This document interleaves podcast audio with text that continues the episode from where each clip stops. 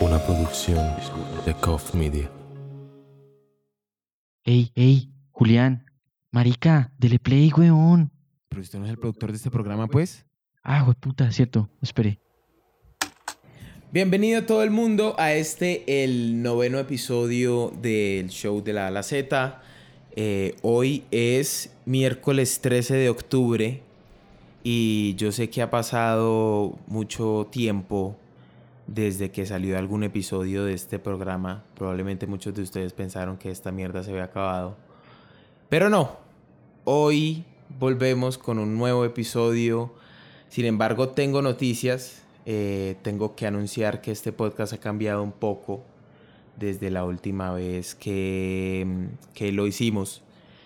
Principalmente se fue una persona, la persona que no era yo, o sea que se fue Juan David. Eh, el man, lo que pasa es que sí me debe entender, hay como unos conflictos de poder, todas las relaciones tienen como una dinámica y a veces la dinámica no funciona, sí me debe entender. Entonces hay veces que uno como que tiene que establecer un poquito de autoridad y decir como perra, si me debe entender, todo bien. Eh, no mentira, estoy hablando mierda. Juan David yo quedamos en buenos términos. El man mandó un video explicando por qué no está aquí. Pero antes de mostrárselo, quiero eh, darle la bienvenida a Silvia, que es la persona que va a ser nuestra coanfitriona, espero por mucho, mucho tiempo. Así que, hola Silvia, ¿cómo estás? Hola, ¿todo bien? Todo bien. Esto, bueno, el caso, Silvia va a estar aquí conmigo. Eh, Silvia y yo estudiamos economía en los Andes. Silvia eh, está haciendo... Silvia, ¿por qué no le cuenta más bien usted un poquito a la gente como lo que está haciendo? Y como, más bien como, como usted y yo como, que, qué puta, así como porque nos conocemos y como que, ajá. Bueno, yo ahorita soy asistente de investigación en el OSIT, Observatorio Colombiano de Ciencia y Tecnología. Y cómo nos conocemos con Julián, pues ambos, ambos somos del, del, del mismo lado de Barranca.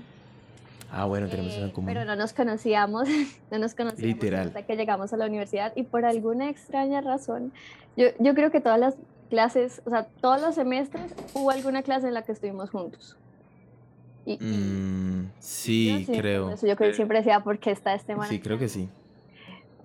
Sí, creo que sí. Ujú. Entonces, pues ya nos conocimos, hicimos trabajos juntos. Trabajos que Bonding. no hizo.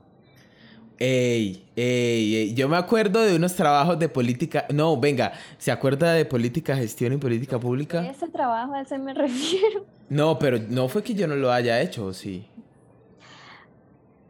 Mm. No, ahí fue. Uy, ¿cómo así? Las dos personas. Por eso, exactamente, Ay, exacto. Yo, yo estuve ahí como, Julián, por favor. Pero no, no.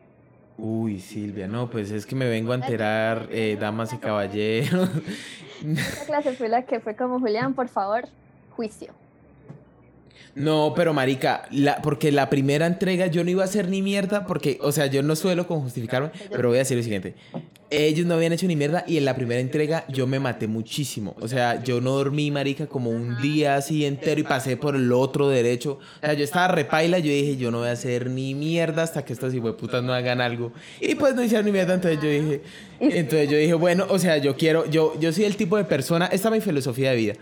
Yo soy el tipo de persona que está dispuesta a hundirse con el barco. ¿sí? Solamente para probar que yo tenía la razón. Es un poco autodestructivo y probablemente no sea lo mejor. Eh, y probablemente me costó alguno que otros puntos de promedio en la universidad. Pero más allá de todo, pues... Eh, severos momentos. Entonces, para continuar, vamos a darle... eh, y, ah, bueno, voy a poner este video de Juan David que mandó su despedida a Silvia para que lo conozcan. Por cierto, este podcast espero va a estar en video en YouTube. Entonces pueden verle la cara a Juan David y a Silvia y a mí si es algo que les interesa. Juan David mandó lo siguiente. ¿Qué dicen perros? ¿Todo bien? Eh, nada, pues este video es para decirles que pues me mamé el podcast y me mamé la actitud de Julián y ya, esto es un hasta nunca.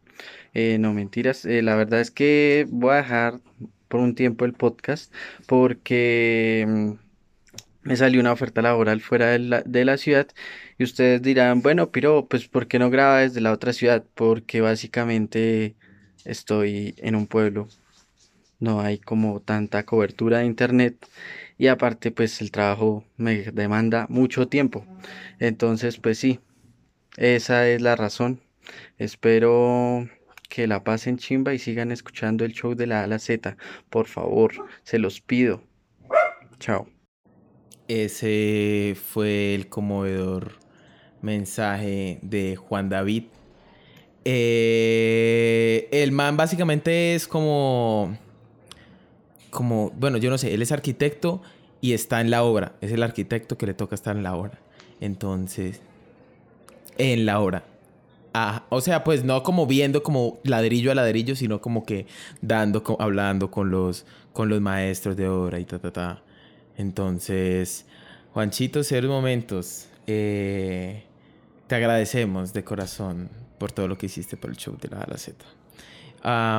pero ya nomás eh, eh, sentimentalismo de mi parte porque esta mierda ya también va como larga. Eh, y se supone que vamos a hacer un show de 40 minutos. Entonces vamos a empezar con la primera sección que son... Esta semana fue como muy rara. O sea, como literal. Muy rara. Y decidimos que el top 5 de esta semana iba a ser de momentos Colombia, qué putas. Eh, empezando, para, el primero es que María Fernanda Cabal dijo como que los 6.402 falsos positivos eran como fake news, pero eso a este punto como que no me asombra de María Fernanda Cabal como tal. Sino, no sé ella exactamente dónde dijo esto, pero puse, yo le dije a usted como antes que quería hablar de ella, porque vi una entrevista que ella hizo con, no sé dónde fue, si en W Radio, donde fue que sea, con esta periodista Vanessa de la Torre, no sé si usted eh, la tiene como presente. Y ella dijo básicamente un poco de, de, estupideces, o sea, María Fernanda Cabal dijo como que esta Vanessa de la Torre la cuestionó le, por algunas vainas fake news que ella puso, o sea, como que la misma María Fernanda Cabal estaba diciendo que todos los medios de comunicación decían mentiras, que y ella misma, entonces Sale de la Torre le reclamaba por qué también decía mentiras en Twitter, y entonces María Fernanda Cabal le decía que ella era fascista. Si me va a entender? Eh, a mí, yo solamente quería llegar al punto también como que todos los extremos son como malos, porque, o sea, como experiencia personal, persona, de persona que parchó en la pola, o sea, literal plano ni andino. En la pola y se contagió un poco, no, no se contagió, sino como que entré en contacto con ideas como un poco más liberales y en general como un poco más, como, como esta ideología como antifa y de, como, o sea, gente no sé si usted sabe como a qué tipo de gente me refiero, Silvia. Sí, las de abajo los fachos. Sí, exacto, o sea, como que esa, toda esa ideología como que antifacho, o sea, como que, y usar como que la palabra facho para denominar a toda cosa que les oprimiera. O sea, había cosas con las que yo estaba de acuerdo, pero había, la mayoría es como que de verdad le dan un uso tan libre a esa palabra y lo que desencadena es que la gente del otro extremo político empiece a usar esa palabra y entonces la palabra empieza simplemente a ser como cualquier maricada que se dice, como que... Eh, entonces es como que hasta la misma gente crea esto como por usar la palabra tan libremente. o sea, ya en este punto como que la noticia como tal de que María Fernanda Cabal dijo que los 6.400 falsos, dos ah, falsos positivos no son yo qué tengo escrito, yo, yo no sé, yo escribo ahí unas cosas re mal. Eh, que los falsos positivos eran fake news. Eh, pues ya no sorprende, es como pues todo bien, uno se espera eso de María Fernanda Cabal, pero es como pelle que el debate político como cada vez se degenera y se degenera y se degenera más y es como que ya pueden, es, es, es un concurso de popularidad, cualquiera puede decir cualquier cosa simplemente por... Uh, por likes o por simplemente que genera más. Porque la rectificación no, la gente no la mira, ¿no? Como que si esta persona. Exacto, exacto. Entonces, eh, sigamos con la segunda, Silvia. No sé si usted la quiere presentar. Yo siento que hablé algo mucho en la primera. No sé si quiera decir algo de, de María Fernanda Cabal en general.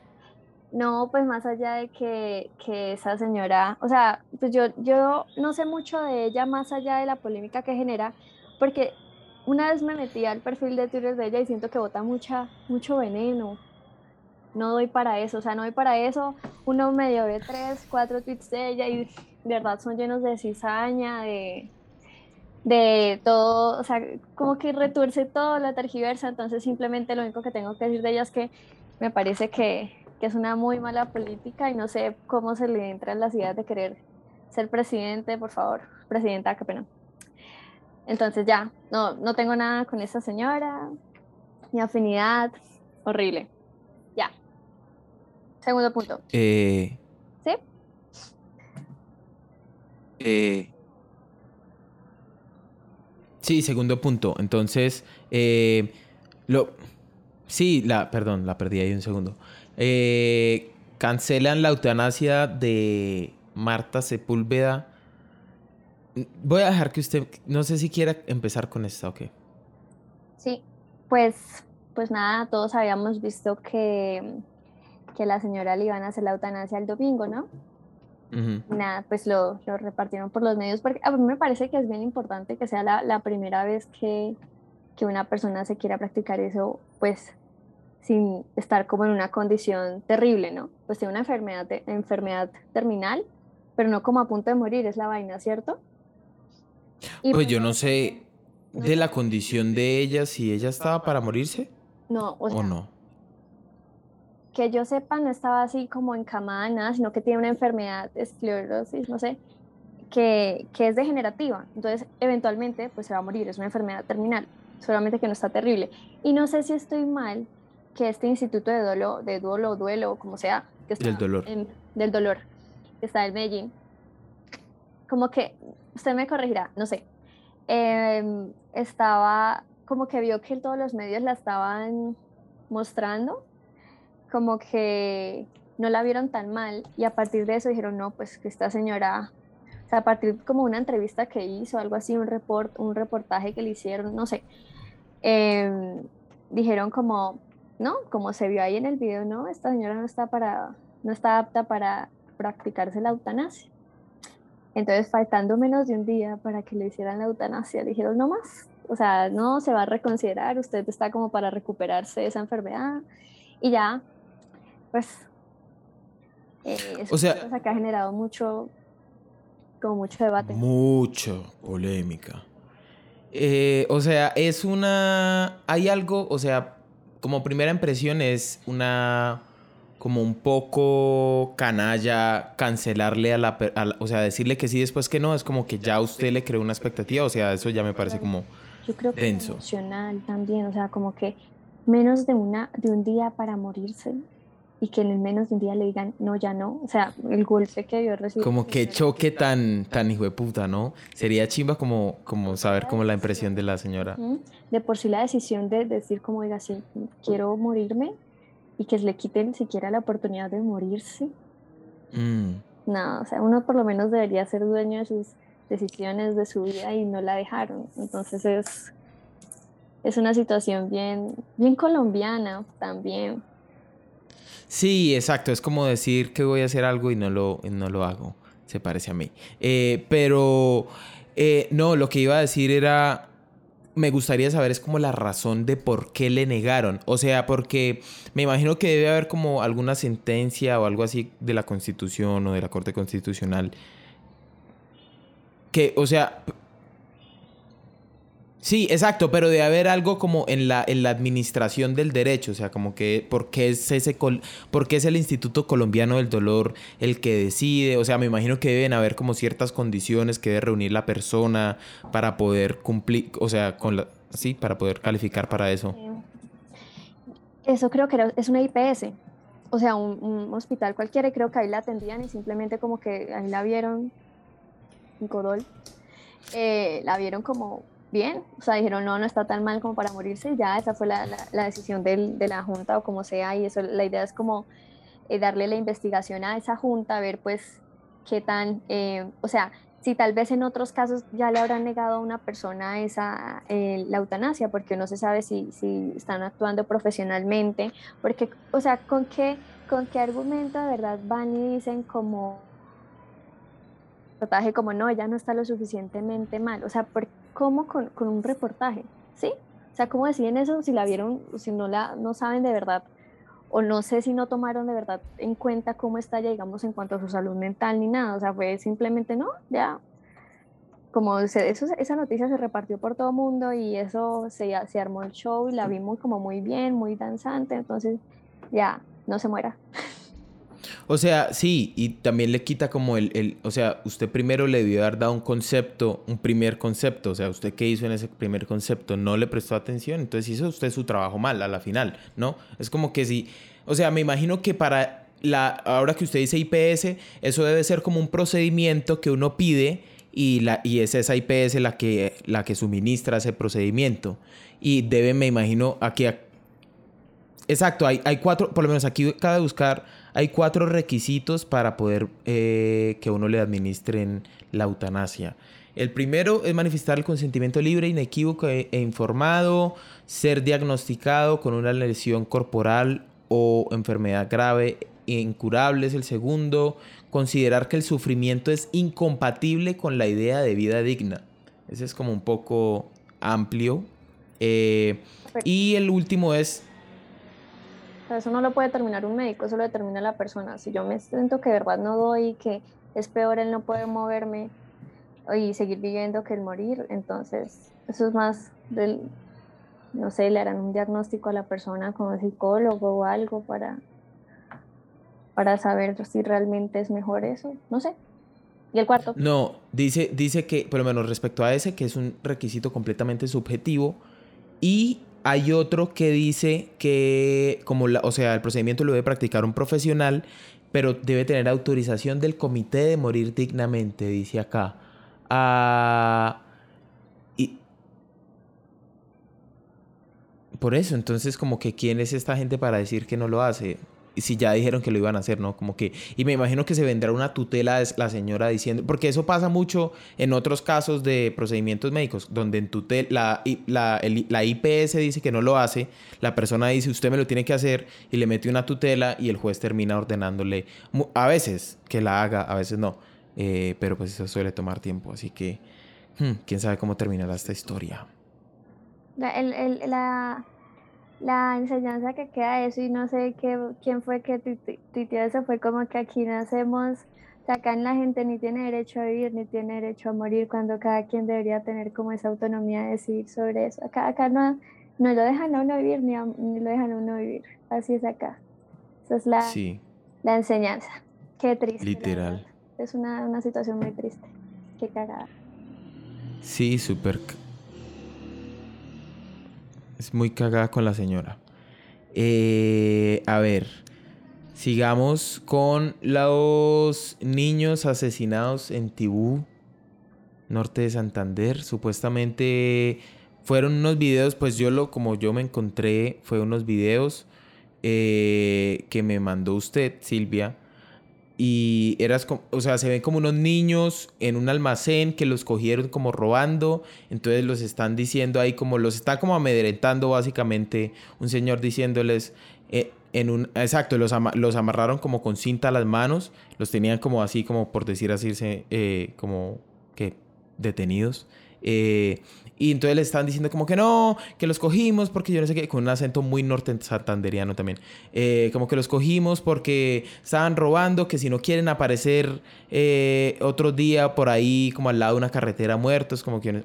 Ajá, como que primero que todo, pues gonorrea. Y después los niños, de hecho, sí aparecieron eh, muertos en otros videos. Están los videos, lastimosamente, son bastante gráficos.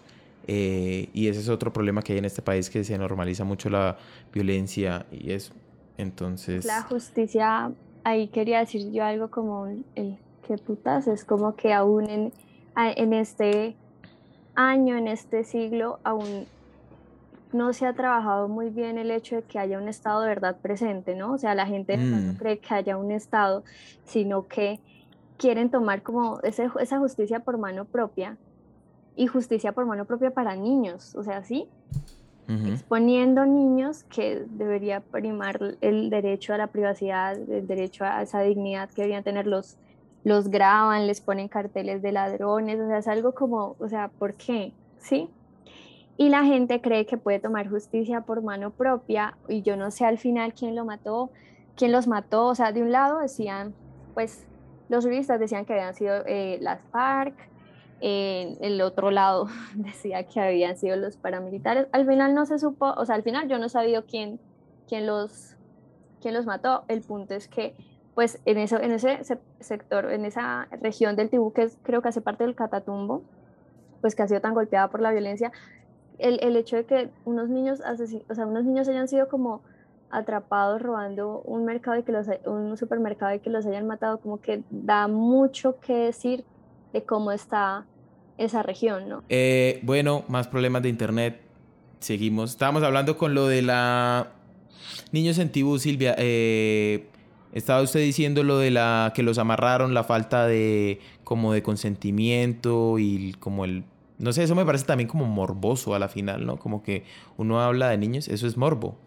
Claro, mostrarlos. También el hecho de que Twitter esté subiendo fotos de, ellos ahí tirados y pues súper explícito también es un morbo, que uno quiera ver eso, pues lo envíes morbo, lo siento.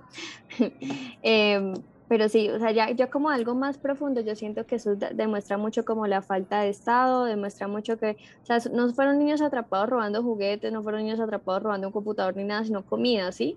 O sea, ¿qué dice que un niño esté robando comida? No está robando cualquier cosa, está robando algo necesario. ¿Qué dice sobre qué, qué, qué, qué, mm, qué tan eh, cuidada está esa región? ¿Qué tan presentes están? ¿Qué tanto se les prestó atención a esos niños? ¿Sí? Y no solo a los dos niños, sino ahí lo puedo yo extrapolar y decir todos los niños del Tibú. ¿Por qué? Y es una zona tan, tan, tan, tan azotada por la violencia, la, la verdad. Estos, estos momentos que puta son muy tristes. Sí, eh, totalmente. Pero pues muy, qué cagada, nuevamente. Sí, y habla mucho de, o sea, lo que usted dice, la falta de Estado, y no son poquitos municipios, o sea, no son como 5, 10, 15, 20, o sea, como, son como algo así como 300, más de 300, 400 municipios donde no, o sea, literalmente no hay servicios básicos del Estado, no hay o sea, desde notarías hasta administración de justicia como juzgados, no hay policía, no hay redes de transporte, no hay ni mierda, o sea, no hay nada. Entonces todo es como de facto y, y eso, y, lo, y escuché de hecho un pequeño análisis, de, perdón Silvia, de Ariel Ávila, eh, que día, donde el man decía como que eso ya es una estrategia como de, ya establecida de estos grupos al margen de la ley como para ah, ganarse la confianza de la población es administrar ellos la justicia. Entonces ellos se vuelven los administradores de justicia, supuestamente es que a veces resuelven infidelidades también, robos, eh, este tipo de, o sea, como que ya intentan, llegan al punto de que ellos median la vida en esas comunidades. Entonces, eh, eh, o sea, como que también la, esa estructura como ilegal está muy como entretejida con, con, con, con, ese tejido social, con esa sociedad ya. Entonces es difícil, sí, como que se pensaba también eso, pues ya aquí como un punto largo de, es, o sea, en el, el, el acuerdo de paz, eso a la final sale de la mala implementación del acuerdo de paz. O sea, el acuerdo de paz como diseño no era perfecto, pero tampoco se implementó y, y yo siento también o sea, yo lo pensaba, o sea, no sé si el acuerdo quedó hecho tal que, eh, o sea, como que de verdad preveía todo lo que se venía. Porque me parece que también quedó escrito como muy, ay, la paz y el acuerdo y se va a hacer esto y esto y esto, pero como que no dejó, no dejó realmente un plan de ejecución y de implementación como es esto lo que se tiene que hacer en tantas fechas, se tiene que llegar acá. Pues en, mi conocimiento o desconocimiento, no, no escuché nunca, no leí nunca que le prestaran mucha atención a las disidencias, ¿sí? Pues estamos asumiendo que quienes lo los mataron entonces fueron las disidencias, pero la verdad ahí está eso. ¿Será que fue, fueron los mismos habitantes, fueron paramilitares, fueron, fue, fueron las disidencias? ¿Quién fue? Pero el punto de todo eso al final es como fueron dos niños que por, por robarse una maricada, la verdad, eh, terminaron asesinados en medio de una carretera. Esto es algo que no debería estar pasando y sigue pasando. Y, y a la final son pueblos y lugares, municipios que, que, quién sabe cuánto tiempo van a seguir así. Y yo creo que se normaliza el, el, que uno vea una foto. Para mí es muy normal ver una foto en Twitter eh, en Tendencias Colombia de alguien asesinado, sí. Y es muy triste. Pero bueno. Sí, y, Y sí, no hay nada más que decir. Yo la verdad no tengo nada más. Es triste.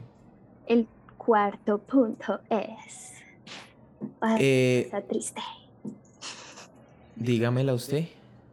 Eh, pues muy en línea con los niños.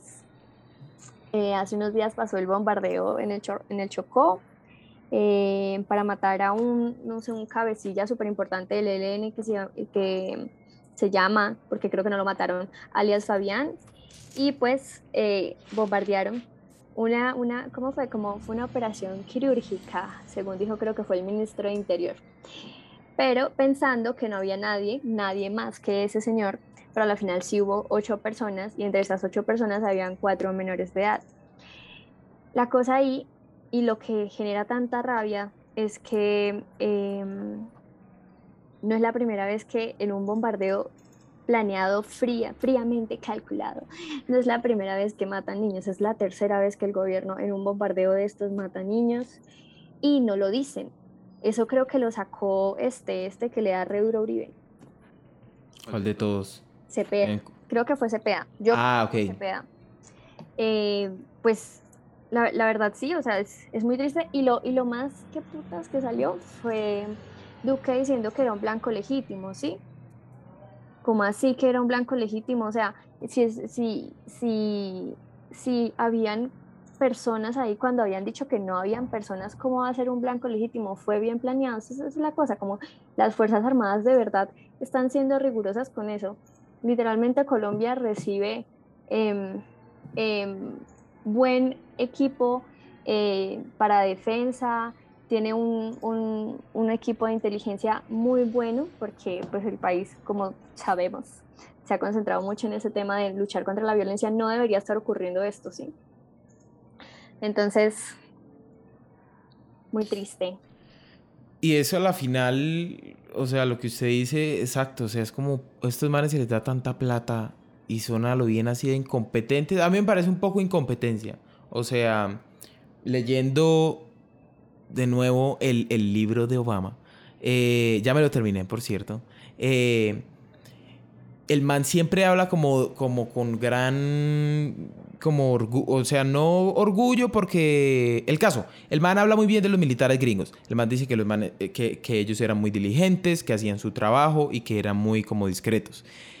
Me parece lo opuesto aquí, o sea, con tanto presupuesto, con tanta prelación que tienen las fuerzas militares en el país, como en el orden de las cosas, como que al menos deberían tener unos estándares de, marica, si hay niños no es un, o sea, eso no es algo que ya esté, no hay derechos humanos internacionales que ya tengan eso estipulado de que no se puede hacer un ataque eh, cuando hay niños o el objetivo, si me voy a entender, pero, pero pues no sé si es que el ejército también se pasa los derechos humanos como por las cuevas o qué es lo que pasa. Sí, bueno, aquí en Colombia no es, no es algo muy sorprendente, pero me parece como muy, muy, como marica, porque se lo seguimos permitiendo, o sea, que tiene que pasar a lo bien que tiene que pasar para que digamos como que, ah, marica, es que esto no se podía, que gonorrea. Y es que aquí pasa tanto, todas las semanas, todo el tiempo, es como que ya no sabe, como que, marica, a qué niños que se murieron le tengo que prestar atención, a cuál masacre que la que le tengo que prestar atención, a cuál atentado, es como que, y está volviendo, o sea, siento que se vuelve mucho, perdón, ya, la- ya voy a terminar, que, que volvemos mucho a, a, o sea, retrocesos en seguridad muy hijo de putas. Sí. ¿no? Y se nota desde la, la inseguridad urbana hasta, hasta ese nivel de violencia en, en esos departamentos olvidados. Se me fue lo que iba a decir. Qué. Ah, sí, Qué- Pero bueno, en fin, algo que quería yo resaltar era lo del, lo del ministro de Defensa, el ministro Molano este man. Va y dice como, ay, que con respecto a los niños del Tibú, que los niños deberían ser como los más protegidos y que, y que no se puede permitir violencia contra los niños. Y al otro lado, hace Sí, cómo no. tres días, mataron a unos niños.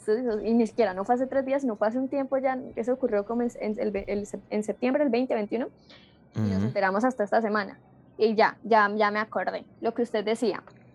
acá está tan, o sea, como que sucede todos los días, que esto de los niños pasó hace cua- como cuatro días y nadie dice ya nada porque ya pasó lo de los niños del tibú, ya pasó lo de este man que quemó a la pareja. Bueno, Guas, qué gonorrea. sí, o sea, ya uno se... Eso no lo pusimos, pero qué gonorrea. Sí, sí, sí, eso. Como un pequeño paréntesis, eso, eso no se hace y van y lo mandan al hotel mamá. O sea, al hotel mamá o a la mamá también la va a terminar quemando. Pero bueno, qué puta. Solo tengo que decir eso. Y bueno, sacaron las noticias sad. densas. Eh, ahora para cambiar un poquito de tónica y de ánimo en este podcast, vamos a traerles el último punto del top 5 de Colombia, qué putas. Esto bien podría, o sea, Mariga, esto si es un episodio de Black Mirror, yo me lo veo. Pero no, esto pasa en Colombia, en el internet colombiano, y es que Valdiri se opera, eh, o sea, Andrea Valdiri, una muy famosa influencer acá colombiana barranquillera, mira tú. Esto, eh, la vieja, yo no sé qué, cómo tiene tanta plata, creo que es porque está buena y tiene muchos seguidores y regala como iPhones y bueno, etcétera. Se operó o se va a operar, no sé si ya pasó, va a pasar o no pasó o qué, está como en desarrollo. Está en desa- está- exacto, está en desarrollo la noticia. Pero la vieja se iba a operar básicamente, iba a vender boletas en un streaming para que la gente viera. Era una operación como plástica, pero no se sabe, o sea, no se sabe qué se iba a hacer. eh, ajá. en dónde se iba a operar. Este periodismo. eh, me- hoy me, me entero que existe el periodismo farandulero, pues de entretenimiento. Investigativo real. Investigativo de, de- de actores y famosos, no sé. De influencers. Dos horas, dos horas yo buscando esa vaina y no encontré en dónde se va a operar la señora. Van y me preguntan, ¿de, qué- de qué se va a operar si ya se operó todo? Pues por eso mismo, quiero saber si ya se operó todo, ahora qué se va a operar la señora. Y no vi. Le hace falta investigar, le, hace falta más al periodismo farandulero. Pero bueno, Sí. Sí. Sí. Sí, todos esos portales como Pulso y todas maricadas dan noticias re Procedimiento incompletas. estético. Sí, un procedimiento estético, una vaina, quién sabe, no sé si se va a mandar a poner. O sea, no quiero especular, me parece como un poco grosero especular sobre el cuerpo de ella. Eh, pero sí, o sea, como que ya tiene todo. Y la vieja, bueno, iba a vender boletas para el streaming y valía como 200, yo no me acuerdo, como la general valía como 90, 90 y pico y la VIP como 220 y algo, algo así. Sí, la general 70 mil, 75 mil, algo así. Y la VIP 225 mil. No entiendo la diferencia. Yo decía como que de pronto la general iba a ser como, como pi- pixelada. la general en HD, no sé. No, la- En HD. 4K. ¿Quién sabe?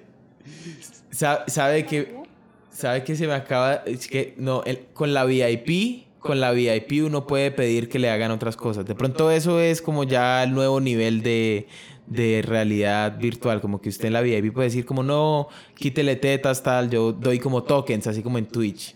Eh, pero, bueno, X, mentiras, no, ojalá. El caso es que me parece muy grotesco y me parece, no tengo nada más que decir, que me parece como un poco vasto, no sé, como que... Pues ella dice que va a ser con fines educativos. O sea, como que si un estudiante de medicina quiere ver, pues hágalo. mm, la verdad, yo, yo no sé. Yo no tengo... mm, ¿Cómo No creo que la... ¿Colores? Voy a buscar, no soy buena para los dichos. Para gustos. Sí, colores. Sí, no, y además no creo que los estudiantes de medicina sean como la audiencia principal de Valdiri, como que... mm, más bien como viejas que les gusta el chisme, diría yo. Eh, 225 mil. Usted pagaría 225 mil. Pero por el, no, por... por el celular. Ni siquiera es en persona ahí como a lo Grey's Anatomy desde arriba viendo. No, es desde el celular. Yo no, yo no pagaría. Sí, no, yo tampoco. Yo me iría a enfarrar, sí. Eh, 25 sirven para otra cosa mucho mejor. Oye, sí, no. Pero Sí, bueno. entonces yo creo que ya aquí murió este top 5 de momentos Colombia, qué putas. Eh, solo sucede acá. Solo sucede acá. Literal, Colombia, qué putas. Esto solo sucede acá. Ah, eh, bueno, tenemos un pequeño salga de la duda. Ah, entonces, hoy no tengo como pregunta súper eh, ingeniosa formulada. Silvia, es que esta sección, sección salga de la duda nació como preguntas como así como medio ingeniosas, como formuladas, como chistosas, como sarcásticas. Eh, pero tomaban tiempo pensarlas, entonces eh, el tiempo acá simplemente... Ambos trabajamos. No hemos tenido tiempo, exacto. Entonces, algo que pasó esta semana fue que el gobierno pasó una ley para regular los precios de los bienes agrícolas, o sea, como de las verduras, me imagino, y algunos insumos agrícolas.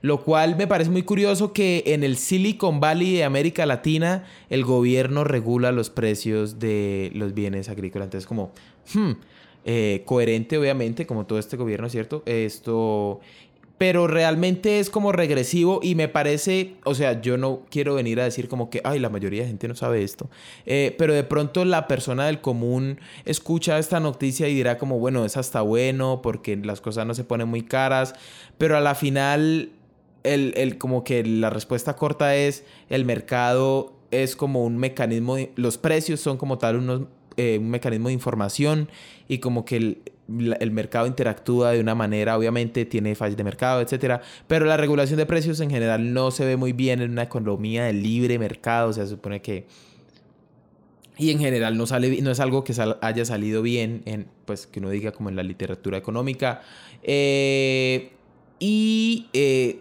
además es una señal como re si uno quiere invertir en Colombia uno qué piensa si el gobierno regula los precios. Es como un poco la lógica. Tampoco no es una buena señal internacional, pero no es algo para probablemente le perjudique mucho. O bueno, de pronto eso es para beneficiar a los productores o no sé, toca ver también cómo está, cómo lo regulan, cómo está estipulada esta ley. Pero a la final esto es como malo porque el mercado lo hace mejor. Entonces Silvia, no sé si quiere agregar eh, algo a este salga de la duda esta pues, semana? a pesar de no ser una pregunta súper creativa, yo creo que es algo que casi no suena porque ese tipo de noticias casi no suenan, pero es bien importante, importante decirlas y, y nada, o sea, yo pienso que eso muestra mucho como esa necesidad de, de esa necesidad como escondida que tiene el gobierno de ser súper autoritario. Sí, y populista, porque nadie ha dicho esa palabra y yo creo que también ha sido súper retorcida, pero en parte es populista porque lo que usted decía como el ciudadano promedio, el ciudadano me va a decir como, como bueno, si van a regular los precios, si van a fijar en algún punto, debe ser pues porque ahorita de verdad uno mira y, y el mercado está súper alto, ya hablando como adulta. el mercado. y digamos, si uno piensa como, ok, de pronto es que le van a bajar, súper bien, súper bien para mí, porque entonces ahora el, mercado de la verdura va a costar menos, pero pues a la final, y el menos de nada, o sea, eso, en ningún lado ha salido bien, creo que en España lo intentaron en, en, la, en la pandemia con los tapabocas y al final se quedaron sin tapabocas, pues va a ser lo mismo acá, se ponen a fijar el precio de la mandarina, entonces nos vamos a quedar sin mandarinas, porque, o sea, como hablando economista, pero economista educativa, pedagógica. Sí, pedagoga reeducada es usted. Ajá, gracias, gracias. Digamos, si le bajan el precio a, a, la papa, em, más gente va a querer comprar más libras de papa al mes, pero van a haber menos empresas porque al bajar, al, al gobierno haber puesto el precio súper bajito, van a quedar menos empresas, ¿sí? Por los márgenes de ganancia. Exacto, ajá. Entonces, esa empresa o esas dos empresas que van a quedar van a producir mucho menos, pero la gente va a demandar más porque está más bajito de precio. Y, y como van a demandar más, nos vamos a quedar sin papas. Y bueno. Si usted, si usted vio micro 1, repita, exceso de demanda, exceso de oferta, está por encima del punto de equilibrio. O sea, yo literal veo las lineecitas así cruzadas. Entonces, cualquiera que haya visto micro 1, pero si usted no ha visto micro 1, todo bien, como que acá también le explicamos con mucho cariño y amor. Eh, Solo es necesario saber qué es oferta y demanda y, y tener un poquito de lógica. Como que de verdad las personas que hicieron eso no no, no vieron otros ejemplos internacionales, no estudiaron un poquito, como diga así, ¿qué puede pasar? ¿Qué, qué tal? ¿Qué, ¿Qué, puede pasar si pongo el precio más bajito? ¿Qué puede pasar con las empresas? ¿Qué puede pasar con los consumidores? ¿Qué puede pasar con la inflación? No, y pues al final no habría papa, esa es la, la conclusión. No habría papa, no habría mandarina. Sí, en la final, eso, en la final compren toda la papa que puedan, gente. Así como cuando inició la pandemia con el papel higiénico, compren bultos de papa. Eso es lo que yo quiero decir en este día de hoy, 13 de octubre de 2021. Eh, ah, bueno, para acabar rápidamente este salga de la duda, una cosa que quiero decir también. Curiosamente a la persona, usted dijo que no lo vio casi en ningún lado, a la persona donde yo se lo vi, fue a, este congresista que es como nuestro, que nos gusta en común, Gabriel Santos, eh, él se lo vi a él. Y me parece como valioso, perdón, perdón, eh, eh, que el man, ah, siendo el man del Centro Democrático, como, como que él lo retuiteó y dijo como que literalmente esto es una pésima idea, como que el gobierno cómo se le ocurre, o sea, como que valoro a alguien que vaya, tenga como las agallas de ir contra el jefe máximo de su partido, pues lo que en teoría debería ser el jefe máximo de su partido. Entonces solamente, pues debería ser, si uno es el presidente en el caso, pero pues todos sabemos que acá en Colombia no se cumplen lo que debería ser. Entonces, cuéntame qué me ibas a decir. No, pues que yo me puse hasta el que era, hasta el que era el man y yo no sabía que el man era hijo de Pacho Santos, o sea. Sí, exacto, exacto. O sea, el hijo porque... Sí, porque el vago, no, eh, literalmente, el man saca muy la cara por su familia y por su papá. Eh, entonces, bien, Gabriel Santos, me gusta. Que no pase, la verdad. Normalmente esto es algo a la que nadie le, presta atención o muy pocas personas, solo como en la academia. Y, un poco... No, pero eso ya pasó, ¿cómo así? No ha pasado, ¿sí? La ley ya la firmaron, eso lo firmaron. O sea, fue como un decreto presidencial, no sé si o por el Congreso pasó, pero yo sé que esto ya es como una normativa que está impuesta. Hmm, estoy desactualizada. No creo, ¿sí? ¿En serio? Pues, solamente como para de verdad salir de la duda, si ve lo que dice ahí.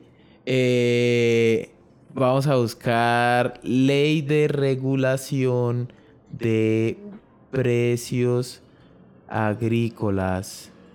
Agrícolas, agrícolas. Twitter es mejor buscador que Google. Ve, no, yo no he oído que haya pasado. De verdad, yo creo que, que, eh, la oposición ya estaría súper alarmada. Vea, vea, vea, acabo de ver un documento de la Cámara de Representantes. Dice proyecto de ley, ta, ta, ta, Cámara, por medio de la cual se crea un régimen de control directo al precio de los insumos agrícolas. ¿Esto qué fecha tiene? No, mentiras, esto es como... No, me parece... Bueno, eh, para no dilatar esto, diré que... Eh, si pasó o no pasó, se los contaremos en el próximo podcast X. Eh, vamos ahora, Silvia, con la última parte de este podcast. Ya nos pasamos un poco, bueno, llegamos ya a los 40 minutos, tenemos bien para terminar. Es un lo que usted no necesitaba saber eh, de... Yo voy a dejar que usted hable de este y lo presente porque en general siento que usted sabe mucho más que yo al respecto las de analistas. Sí, analista político. Analista político, la verdad, re chévere. Bueno, eh, resulta pues que se formó la pelotera dentro del, del, Partido Verde porque ellos pagaron por unas encuestas. Y esas encuestas, pues con... Que no les terminaron diciendo ni mierda. Exacto. Solo quería decir eso. con dos consultoras distintas. Lo chistoso es que, bueno, preguntan como, bueno, ¿usted se quedaría con la coalición de la esperanza o con el pacto histórico? Una pregunta eso, la otra pregunta como que usted preferiría hacer una alianza con el pacto histórico, ¿me entiende? O sea, como que, o quedarse con uno con el otro, mientras que la otra cambió todo, como ah, vamos a hacer todo eso, entonces una alianza. Y también hicieron una encuesta, bueno, ¿usted por quién votaría? Y en ambas le salió que Petro. Entonces, claramente o sea, a pesar de que fue mayoría en cuanto ustedes se quedarían con la coalición de la esperanza, la mayoría votó que sí, que se quedaría en la coalición de la esperanza, pero a la hora del día, los encuestados, cuando les preguntaron por qué, si las elecciones fueran mañana, ¿usted por quién votaría? Ganó Petro y por mucho, y le ganó por mucho a Fajardo. De hecho, la, la brecha siempre es grande en una de las encuestas. Y eso, pues, mm. lo que digo, formó la pelotera en el verde porque el verde no se decide. O sea, la Alianza Verde es distinta a la coalición de la Esperanza y los de la Alianza Verde no saben para dónde irse y la encuesta que pagaron los dejó aún más indecisos y los dejó como, bueno, yo nosotros pensábamos que teníamos más fuerza, ¿sí? O sea, ellos ahorita tienen el montón de candidatos, ¿no? Fajardo, están haciéndole ojitos a Gaviria, a Camilo Romero, a Carlos Amaya, bueno, a este, eh, bueno, se me van, qué pena. Se me van, qué pena, si algún día me escuchan. Lo siento por el Sí, para allá en 2038. bueno, entonces, eh, como que se quedaron súper mal parados porque al final ganó Petro. En las encuestas de ellos mismos ganó Petro. Solo en una, o sea, hicieron dos, dos, dos con dos consultoras, dos encuestas, pero hay unos resultados telefónicos y, los, y unos resultados telefónicos sí dijeron como gana Carlos Amaya. Pero usted dígame, ¿sabe quién es Carlos Amaya? Ni puta idea, lo vengo a escuchar ¿Sabe quién es Camilo Romero? Camilo Romero sí, pero no me gusta, pero sí sé quién es. A mí sí me encanta. No me gusta. no, no, no. Me gusta porque por muchas cosas y una de esas es porque es alguien de... de Nariño. Exacto. Fue gobernador de Nariño. Ajá, que no es alguien que gobierna desde la capital y me parece bien importante tener una mirada de alguien que no sea eh, de la capital y a pesar de que yo ya salió de los Andes, que no sea de los Andes, que sea alguien distinto, ¿sí? bueno, en fin, solo en la encuesta telefónica ganó Carlos Amaya y Camilo Romero, a pesar de que obviamente mucha gente no los conoce, o si los conoce, conoce el nombre, no sabrá quién fue, qué hizo, absolutamente nada. Y el punto al final es que quedaron súper mal parados porque ¿quién ganó? Petro. ¿Quién está ahorita fuerte? Petro. Lastimos, o sea, lastimosamente para ellos, ¿no? Porque piensa, pensaban que estaban más, más fortalecidos, pues. Sí. Entonces, básicamente eso, no saben para dónde coger, pelean entre ellos. Sí. Con base en eso, a mí me gustaría decir, o sea, que hayan resultados como divisorios en un partido no me parece como tan sorprendente. Me imagino que pues, o sea, yo no soy politólogo ni estudio la historia reciente electoral del país. La cosa Eh, pero déjeme terminar esto, déjeme, déjeme terminar esto y ya, ya, es cortico.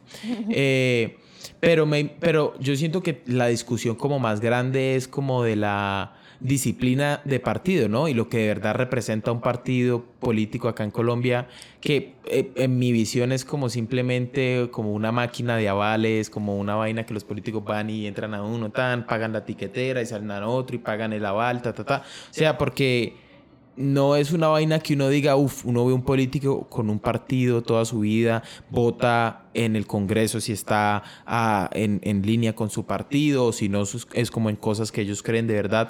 Pero aquí es como muy. La dinámica política es como muy. No sé, como muy. Eh, sálvese quien pueda, como el mejor postor vota por lo que se le dé la gana ya. Que yo digo que la cosa ahí es que igualmente ganó alguien que no era del partido de ellos, entonces en sí la, la, la, pelea ni siquiera es por quién es el candidato de mi partido, sino es porque, o de mi coalición, sino, ¿será que me quedo con mi coalición o con mi partido o me voy para otro? Y yo creo que eso los pone muy en la cuerda floja de que, ¿será que de verdad el Partido Verde es lo suficientemente fuerte? ¿Será que, que está, va a seguir existiendo? ¿Me entiendes? O sea, como que ellos les, puede sonar dramático, pero ellos les pone esa duda, el hecho de que de pronto algunos de la Alianza Verde se vayan al pacto histórico, puede hacer que tiemble la sola existencia del partido, ¿sí? Mm, total. Romero es de la Alianza Verde, pero el man es, o sea, si el man se puede aliar con Petro, alíese con Petro, váyase para allá, porque es más como abierto con eso. Pero, en fin, Sí, por lo menos a mí me causa eso que usted dice, porque por lo, un, el Partido Verde es un partido que uno podría considerar relativamente fuerte. O sea, ¿cuántos congresistas tiene el Partido Verde? Pero no tiene candidatos fuertes y al que tenía fuerte Fajardo ya nadie le come. Exacto, pero un partido es más que candidatos presidenciales, eso es lo que quiero decir. O sea, hablo de un partido, lo que usted dice, como que longevo, que digamos, si no llega incluso si no llegan con un candidato en particular del partido, como que ellos deberían tener claro, o sea, deberían tener una unión, no total, pero al menos bien significativa, de decir como, bueno, no tenemos candidato propio y nosotros mismos, nuestros, la gente que conforma nuestro partido no quiere un candidato del partido, porque eso, eso es lo que dice a la final la encuesta, ¿cierto? Porque ninguno de los, bueno, Camilo Romero es del Partido Verde, ¿no? Pero no, o sea, no. Eh, entonces es como con quién nos vamos a ir, o sea, como que a quién le vamos a, le vamos a dar esto y debería ser, lo que yo digo es debería ser unificado, no debería ser como así tan, ay, cada uno entonces sálgase para cualquier lado, pero pues eso habla de qué tan fuerte es el partido, qué tanta disciplina tienen, entonces, Ujú. Y es como la filosofía también del partido, eso lo decía Angélica Lozano, como que realmente cada quien tiene la autonomía de hacer lo que quiera y creo que al final eso lo fragmenta más. Entonces, pues lo, lo que, lo que yo veo ahí, o sea, ya algo más general, no solo la, el- la- el- la Alianza Verde, no solo el Partido Verde, perdón, es, la verdad, no hay nadie fuerte, ¿sí? En la derecha, Petro. A excepción de Petro, pero digamos... Petro es como el segunda vuelta garantizada, se me hace a a mí. Sí, sí, obvio. Pero digamos la derecha, la derecha ahorita quién tiene?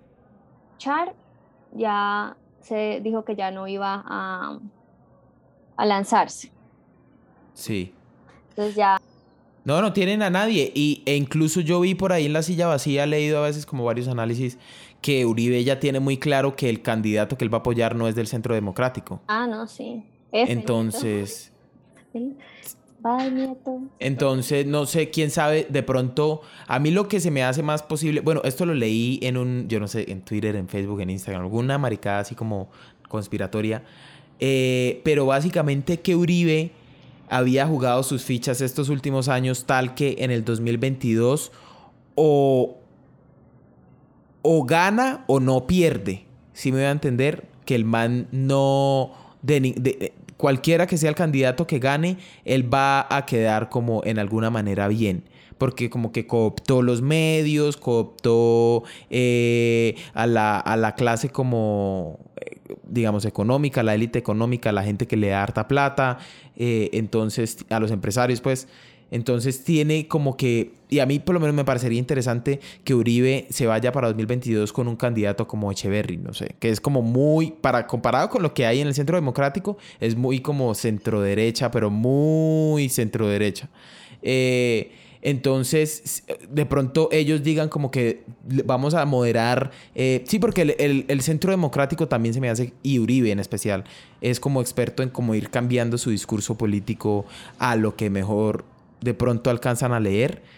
No sé si eso sea como muy cierto lo que yo esté diciendo, pero pues tendrán que creerme, yo ni mismo me creo, pero de pronto eso sea lo que ellos necesitan, como que vamos a, a moderar el, el discurso, vamos a apoyar a un man así como menos politizado, más técnico, Echeverry, ta, ta, ta, pero quién sabe, o sea, al final es como especulación. Me sonó también a Gaviria esa descripción. Oh, pero, pero es que es diferente. Bueno, mentiras, yo no sé. O sea, o sea, o sea, no, me, me atacas la susceptibilidad aquí de Colombia tiene futuro, por favor. Yo creo firmemente que Colombia tiene futuro y voy a seguir creyéndolo. Eh, hasta que no. Firme, yo firme por él. Oiga, curiosamente yo no he firmado. Mal, mal, mal, A mí me mal, da sí. como cosita ver a la gente que de verdad se presta para eso y tiene tiempo libre para eso. Entonces, pues yo firmo porque pues a, a mí me daría duro que me estén ignorando todo el día. ¿Usted firma por pesar? No, no, pero, o sea, en parte, pero igual, pues yo no firmaría por pesar por un candidato que no me guste. Ah, bueno, por lo menos. Aquí en Medellín yo a veces he estado caminando y voy a subirme a una estación del metro o por ahí por un centro comercial y me dicen como, quiero firmar por Federico Gutiérrez y yo soy como, hoy no. Eh, entonces, por ahí algunos que no, pero ahí está otro candidato de derecha que usted, que podemos, que puede Uribe. Yo creo que ese es el más plausible, Federico Gutiérrez, de pronto, aunque muy probablemente se queme. Eh, pero sí, eh, eso es como todo, ya, ya, ya llevamos como 50 minutos aquí hablando a algo que iba a ser de 40, pero nos quedó re bien, siento yo. Eh, ¿Quiere agregar algo más a esta, lo que usted no necesitaba saber en general a este podcast, Silvia? Eh, no, ya está tarde. Está, ya es tarde. Hay una canción de Juanes que dice así, áspera esa canción. No Eh, sí, Eh, voy a es procurar no hacerlo. Sí, exacto. Eh, yo voy a, no voy a cantar en este podcast, pero voy a lanzar mi carrera como artista muy pronto. Espe- eh, como dice la gente por ahí, se vienen grandes cosas. Entonces, eh, trabajando, trabajando, y, y un emoji así de fueguito y de cara de, shh, de silencio. Eh, entonces, esa es como mi energía por esta semana. Les agradezco mucho a todos por escuchar. Eh, espero Silvia les haya caído muy bien. A mí en general me, me, me encanta mucho hablar con Silvia y siento que hoy fue un muy buen podcast. ¿Usted qué dice, Silvia, para ser el primero que? Sí, fue muy triste al principio, pero creo que logró ser más, se piloteó. Tuvo como una nota feliz al final. Sí, sí, sí, sí, suave. el Diri lo arregló todo, pero no la sigan. Exactamente. Su boleta. Eh, sí, no la siguen. Eh, Y ni me etiqueten en giveaways de iPhone, por favor. No me etiqueten en giveaways en Instagram. Solo le pido eso a Dios. Gracias. Eh, recuerden que tenemos redes sociales del show de la A a la Z. Salimos en Instagram como arroba show-dlaz. En, en Facebook como el show de la A a la Z. Denle like a la página. Voy a subir contenido, lo prometo, juicioso, seguido. Y Silvia va a estar encargada de ejercer presión. Entonces esperen entregas más consistentes del show de la A Z. Un abrazo y que esté muy bien y buena energía. Y, y ¿cómo es que es? Vibren alto también. entonces, entonces, chao. Besitos en las nalgas. Bye, bye. Bye.